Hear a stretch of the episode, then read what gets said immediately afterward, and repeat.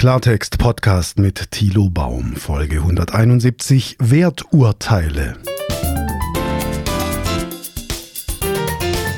Warum wertest du? Warum urteilst du? Haben Sie solche Fragen schon mal gehört? Hat man Ihnen diese Fragen schon einmal gestellt? Dann sind Sie an jemanden geraten, der oder die Ihnen Ihre Meinungsfreiheit absprechen will. Es ist ein ganz spannender Zusammenhang, um den es in dieser Podcast-Folge geht, denn Werturteile haben in der Tat zwei verschiedene Dimensionen. Wenn Sie sagen wollen, was Sie meinen, und Sie beurteilen eine Sachlage oder beispielsweise die Äußerungen eines Menschen oder auch seine Taten, dann kann es sein, dass man Ihnen vorwirft, dass Sie sich ein Urteil anmaßen. Ich hatte das Thema Werturteile ja schon in der vorigen Folge ein bisschen angerissen und ich möchte das jetzt ein wenig vertiefen. Es geht mir um diese beiden Dimensionen, die ich bei diesem Begriff sehe. Zunächst einmal, wenn man ihnen sagt, du sollst nicht werten, du sollst nicht urteilen, wenn man ihnen vorwirft, warum urteilst du, dann kommt das meistens aus einer ganz bestimmten Ecke. Meiner Erfahrung nach kommt es aus einer sozialwissenschaftlichen, pädagogischen Ecke, oft aus einer esoterischen, spirituellen Ecke. Seltener werfen uns Journalisten oder Politiker vor, dass wir urteilen, denn Journalisten und Politiker, also auch Journalistinnen und Politikerinnen natürlich wissen, dass Werturteile zur Meinungsbildung gehören und sie wissen auch, dass Werturteile von der Meinungsfreiheit gedeckt sind. Was hat es also damit auf sich, wenn uns jemand eine Meinungsäußerung verbieten will mit dem Satz, du sollst nicht werten? Die erste Dimension ist die der Achtsamkeit. Die Achtsamkeit ist ein ganz wichtiger Begriff geworden in den letzten vergangenen Jahren. Die Achtsamkeit ist die Fähigkeit, dass wir mit unserer Umwelt und mit uns und unseren Mitmenschen sozusagen mit einer sehr, sehr guten, starken Wahrnehmung, mit einer geschärften Wahrnehmung agieren und dass wir die Zusammenhänge erkennen, dass wir also merken, worum es geht und was die Bedeutung der Dinge ist. Und wenn es darum geht, achtsam zu sein, also die Dinge bewusst zu tun, die Dinge bewusst zu erleben, dann ist es in der Tat zunächst einmal klug, nicht zu werten. Vielleicht kennen Sie diese Übung, das Essen einer Rosine. Sie können einen Kurs besuchen, in dem Sie eine Rosine essen. Und in der Tat, wenn Sie sich darauf konzentrieren und Sie essen wirklich nur eine Rosine und diese Rosine essen Sie Millimeter für Millimeter, vielleicht sogar mit Messer und Gabel und einem gedeckten Tisch, dann werden Sie feststellen, wie viele Nuancen das Essen einer Rosine zeigt visuell, auditiv, vom Geruch her, olfaktorisch und natürlich vom Geschmackssinn her. Wer Achtsamkeit predigt, möchte in aller Regel auf diese Sinne hinweisen, sodass wir diese Sinne bewusst und eben achtsam erleben. Im nächsten Schritt bedeutet Achtsamkeit, dass wir für unsere Mitmenschen achtsam sind, im Sinne der Empathie, im Sinne des Mitgefühls und der Fähigkeit, uns in die Perspektive eines anderen Menschen zu versetzen.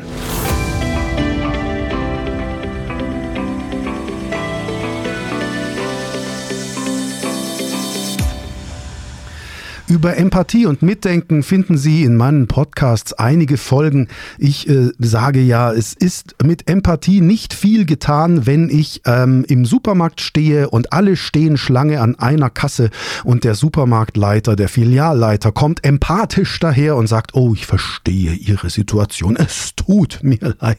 Ja, die Leute wollen, dass er eine zweite, eine dritte, eine vierte Kasse öffnet.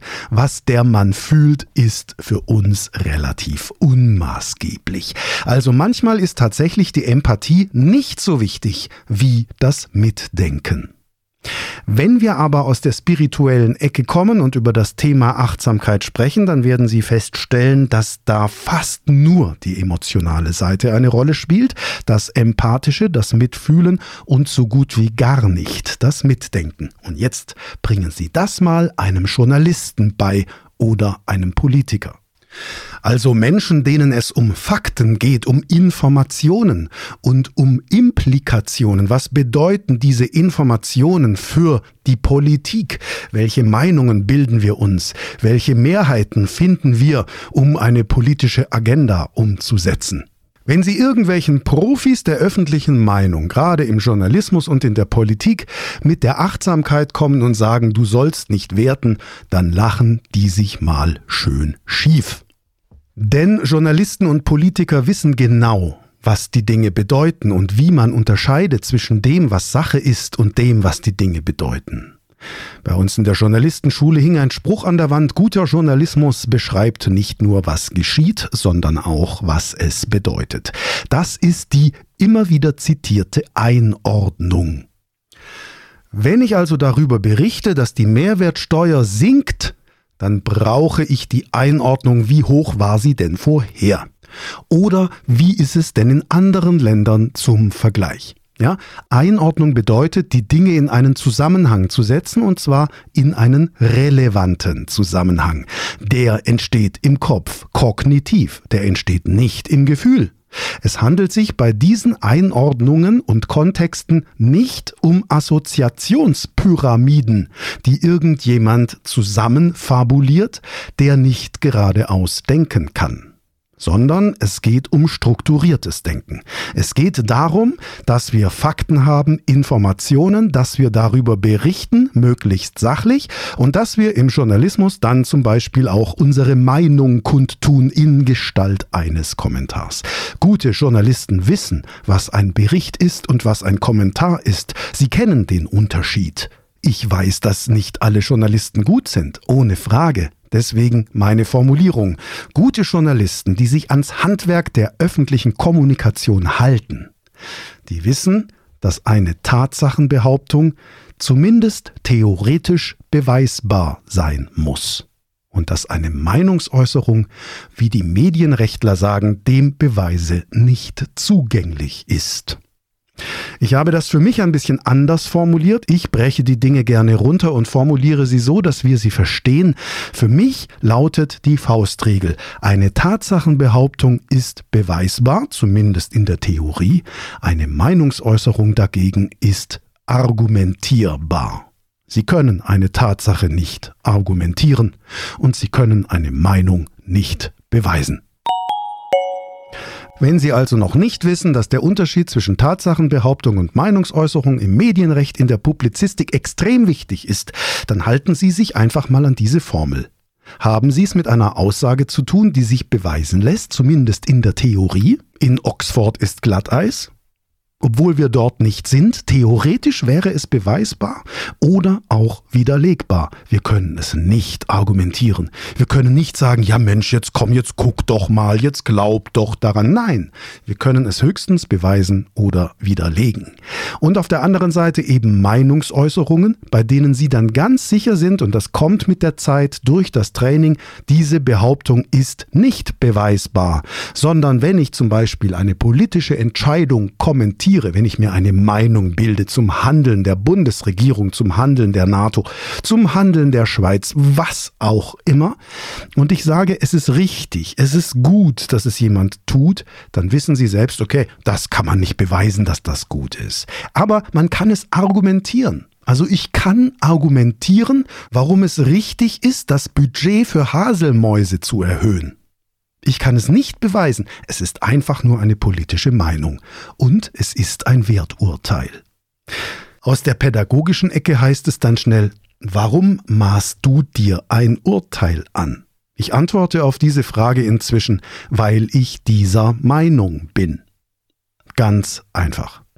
Und wenn dann noch jemand rummacht und nölt, dass ich mir ein Urteil erlaube, dann sage ich, bitte lies Artikel 5 Grundgesetz mach dir nochmal klar, dass wir hier in einer pluralistischen Gesellschaft sind. Das bedeutet, viele verschiedene Meinungen treten gegeneinander an und dass wir in einer Demokratie sind. Das bedeutet, wir versuchen Mehrheiten zu bilden. Das gelingt, indem wir einander überzeugen also unsere Meinungen, Werturteile ins Spiel bringen und uns dafür einsetzen. Dass der eine sagt, ich bin Sozialist, weil, und das argumentiere ich. Und der nächste sagt, ich bin liberal und argumentiere das so und so. Und der nächste sagt, ich bin wertkonservativ und argumentiere das so und so und so. Das ist der Meinungsstreit und niemand, niemand, niemand, niemand hat das Recht, uns diese Meinungsäußerungen zu nehmen oder sie uns zu verbieten.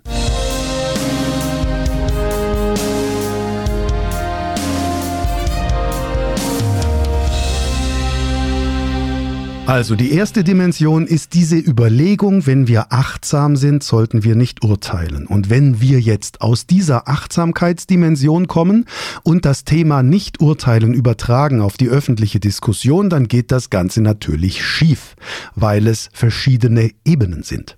Ich habe nichts dagegen, nicht zu urteilen im Sinne der Achtsamkeit im Umgang mit mir selbst, mit meiner Umwelt, mit meiner Wahrnehmung. Ich habe überhaupt nichts dagegen.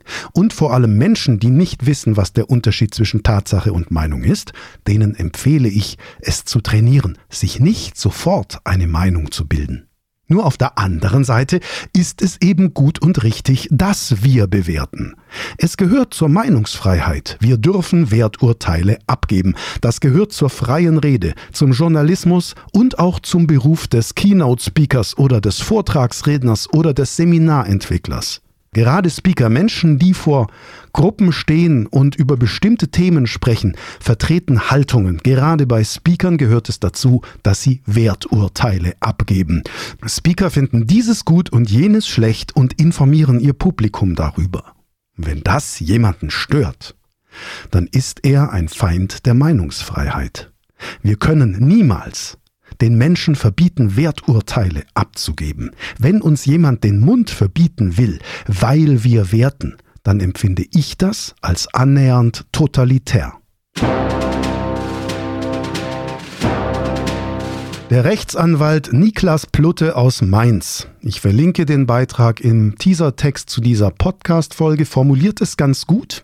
Er sagt, eine Meinungsäußerung, auch Werturteil genannt, ist gekennzeichnet durch die Elemente der Stellungnahme, des Dafürhaltens und des Meinens im Rahmen einer geistigen Auseinandersetzung.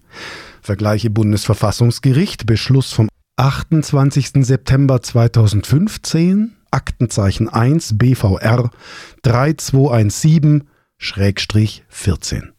Es ist eben falsch zu behaupten, dass wir nicht urteilen dürften oder nicht werten dürften. Das Werturteil ist ein elementarer Teil der Meinungsfreiheit und das aus guten Gründen aus der Geschichte, die wir hierzulande erlebt haben. Die Meinungen Andersdenkender zu ertragen gehört zur Demokratie und zum Pluralismus dazu. Allerdings dürfen wir diese Meinungen natürlich auch kommentieren. Auch das gehört zur Meinungsfreiheit. Also wenn uns eine Meinung nicht schmeckt, weil wir sie nicht teilen oder weil wir sie blöd finden oder was auch immer, dann dürfen wir das Wort ergreifen und eine Gegenrede erheben. Wir dürfen also unsere Gegenposition auf die Straße bringen. Das dürfen wir gemäß Artikel 5 GG. Und auch da darf niemand uns unsere Meinung verbieten. Jetzt gibt es bei uns eine Fraktion von Menschen, die glaubt, alles sei durch die Meinungsfreiheit gedeckt. Also gerade Leute aus der pädagogischen und spirituellen Fraktion, die uns das Urteilen verbieten wollen, wollen gleichzeitig, dass wir ihre Meinungen unkommentiert stehen lassen. Und das sind Menschen, die ihre Meinung durchdrücken wollen, indem sie die Gegenrede unterdrücken. Ich halte das für antidemokratisch. Manche Menschen haben auch nur eine sehr geringe Ambiguitätstoleranz. Das heißt, Sie ertragen Widersprüche nicht. Sie können Offenes nicht stehen lassen. Offene Fragen ertragen die nicht. Die können nicht schlafen gehen. Solange Unklarheiten im Raum stehen, sie ertragen Konflikte nicht und sind im Grunde von einer Art Harmoniewahn besessen, der dann allerdings bitte zu ihren Gunsten und zu ihren Bedingungen ausgehen soll, indem sie den anderen sagen, was die zu denken, zu meinen und zu sagen haben und in einer totalitären Diktatur dann auch, was sie zu tun haben. Die Freiheit ist wirklich das Wichtigste, was wir in unserer Gesellschaft haben. Und die jüngste Entwicklung gerade mit dem Krieg in der Ukraine und der Tatsache, dass zahlreiche Menschen die russische Propaganda hierzulande einfach nachplappern und sich instrumentalisieren lassen zu Lautsprechern des Imperialismus, das gibt mir zu denken. 10 bis 20 Prozent sind extrem gefährdet, Verschwörungstheorien auf den Leim zu gehen und dann anderen Menschen vorzuwerfen, sie würden ihnen die Meinung verbieten, während sie selbst uns die Meinung verbieten. Bevor das alles zu verworren ist, habe ich hier eine kleine Skizze aufgezeichnet für Sie, die gebe ich Ihnen mal mündlich wieder. Also, wir unterscheiden zwischen Tatsachenbehauptungen und Meinungsäußerungen. Die Tatsachenbehauptungen sind, wie gesagt, beweisbar. Die Meinungsäußerungen sind, wie gesagt, argumentierbar. Jetzt haben wir Artikel 5 des Grundgesetzes, der sagt, wir dürfen unsere Meinung frei äußern. Es sagt schon der Begriff im Kern, dass die Meinungsfreiheit Meinungsäußerungen deckt. Tatsachenbehauptungen sind nicht unbedingt gedeckt von der Meinungsfreiheit. Das ist jetzt ein bisschen Erbsenzählerei, das weiß ich auch. Gerichte betrachten auch die Tatsachenbehauptungen unter dem Blickwinkel auf Artikel 5 GG. Also lassen Sie uns mal zwei Dimensionen Tatsachen Meinung aufmachen und da wiederum zwei Unterkategorien eröffnen, indem wir nämlich sagen zulässig und unzulässig. Es gibt zulässige Tatsachenbehauptungen. Es gibt auch unzulässige Tatsachenbehauptungen.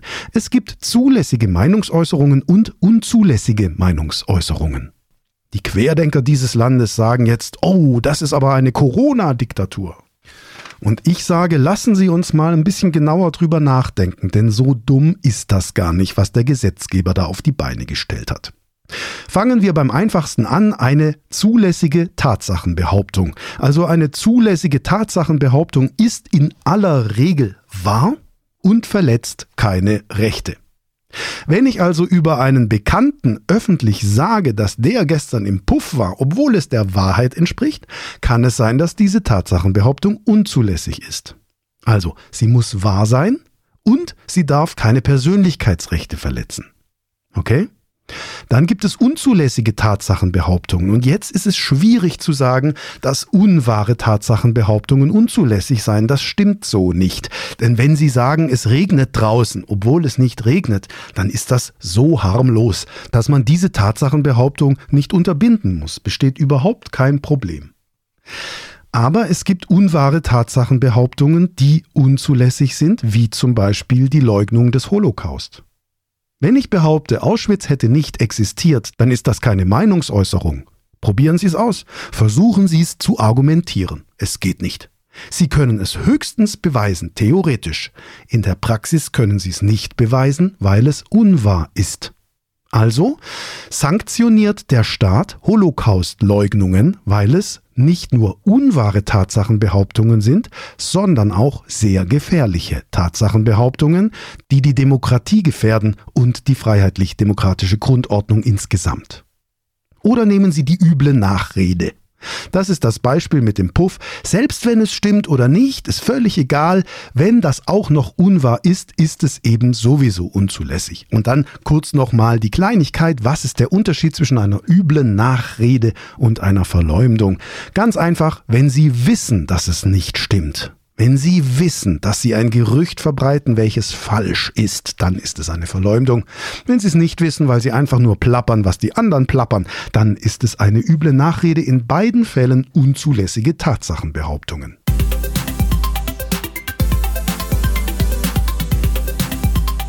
Bevor wir zu den Meinungsäußerungen kommen, hier mal noch ein kleiner Exkurs. Die Querdenker und Reichsbürger sagen, wir stellen ja nur Fragen.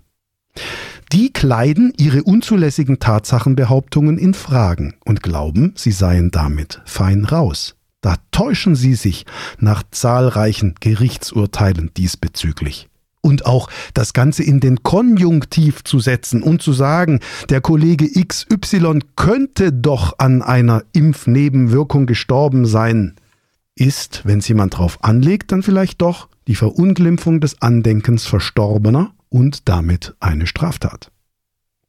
Kommen wir zu den Meinungsäußerungen, die wir argumentieren können, nicht beweisen. Also am besten natürlich ganz klar von der Meinungsfreiheit gedeckt sind zulässige Meinungsäußerungen, weil sie einfach die Meinungen transportieren, die ein Mensch eben hat. Und jetzt sagen die Gerichte, eine Meinungsäußerung darf auch scharf formuliert sein, sie darf auch polemisch sein, sie darf auch wirklich tief gehen. Die Grenze der zulässigen Meinungsäußerung, wenn also meine Meinung zum Beispiel über einen bestimmten Kinofilm die ich in einem, in einer Filmkritik veröffentliche, wenn diese Meinung irgendwann den Regisseur wirklich als Mensch angreift und ich sage, er inszeniert nur noch Müll und der Mann gehört weg vom Kino und so, dann bin ich bei der Schmähkritik. Dann geht es nicht nur um den Film, den ich beschreibe, zulässige Meinungsäußerung, ich schreibe eine Filmkritik und erkläre, warum ich diesen Film beknackt finde. Ich darf das sagen. Ich darf das schreiben. Ich darf über Menschen öffentlich schreiben, dass ich es übel finde, was sie verbreiten und denken, wenn sie das öffentlich tun. Aber ich darf eben nicht in die Schmähkritik abrutschen und sagen, ey, das ist doch ein Penner, ey, was für ein Idiot ist das da? Das darf ich dann nicht. Auf der sachlichen Ebene ist jede Kritik in Ordnung. Also wenn zum Beispiel Daniele Ganser, Historiker aus der Schweiz, prorussische Narrative verbreitet, das macht er öffentlich auf seinem YouTube-Kanal. Er ist keine Privatperson, die es mir unter vier Augen erzählt. Dann darf ich öffentlich das thematisieren und sagen, ich bin anderer Meinung, weil und ich finde es falsch, was er sagt, ich finde es schlimm, was er sagt. Und diese Meinungsäußerung dürfte dann tatsächlich noch zulässig sein.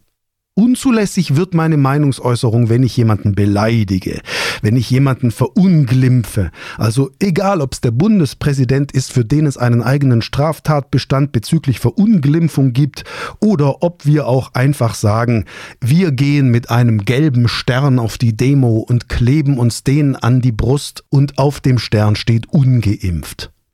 Das ist eine Meinungsäußerung. Diese Meinungsäußerung sagt, wir Impfgegner, Skeptiker sind in der gleichen schlimmen Lage wie die Juden im Dritten Reich.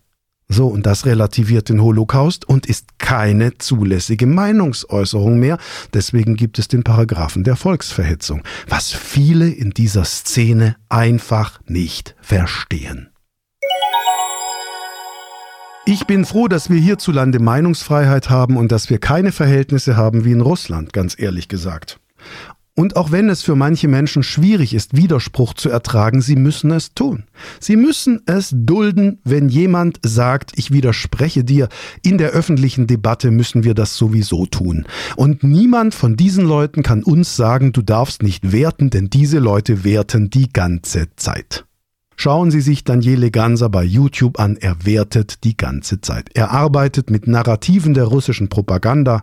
Er macht den ukrainischen Präsidenten schlecht, indem er sagt, es sei ein Schauspieler. Dieser ganze Propagandaschwanz aus dem Kreml geht ungefiltert in die Videos von diesem Mann. Und wenn ich dann in einer Veranstaltung sage, ich kritisiere das aus diesem und jenem Grund und man kann das auch anders sehen in dem, dann ist das eine zulässige Widerrede, eine zulässige Replik. Und wenn das manchen Leuten nicht schmeckt, dann tut's mir leid. Es ist meine Meinung und ich nehme das Recht für mich in Anspruch, meine Meinung laut zu sagen.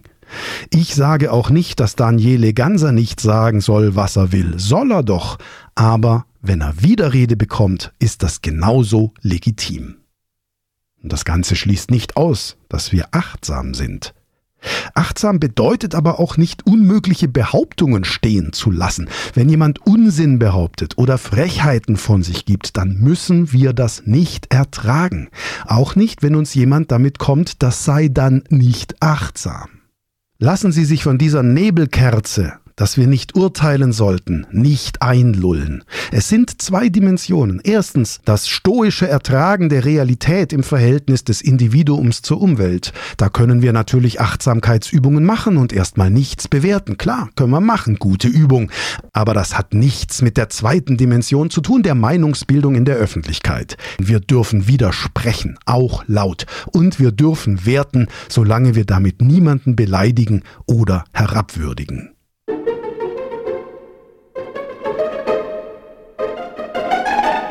Kritisch zu sein und zu widersprechen, das hat die achtsame Fraktion eigentlich mal gelernt. Die Kritik und der Diskurs waren grundlegende Konzepte der 68er und nach 68er. Heute nutzen viele aus dieser Richtung das Verbot des Wertens aus der Achtsamkeit, um Meinungen Andersdenkender zu unterdrücken. Und das ist totalitär. Das müssen wir uns in einer freien Welt nicht gefallen lassen. Also, wo erleben Sie Menschen, die Ihnen unter dem Deckmantel der Achtsamkeit und des Friedens kriegerisches Zeug erzählen und Ihnen den Mund verbieten? Welche Menschen erzählen Ihnen, Sie stellen ja nur Fragen, aber verbieten Ihnen zu widersprechen? Sagen Sie diesen Menschen, dass Sie jemand instrumentalisiert und dass Sie eine hochgefährliche Agenda vertreten. Und treten Sie bitte so wie ich ein für die freie Meinungsäußerung in den Grenzen, die die Rechtslage vorsieht. Denn am Ende zählt, ist eine Äußerung zulässig oder ist sie unzulässig. Es zählt nicht, ob sie einem hypersensiblen Menschen schmeckt oder nicht. Einzig zählt im Rechtsstaat, ist es zulässig oder nicht. Vielen Dank fürs Zuhören. Bis bald.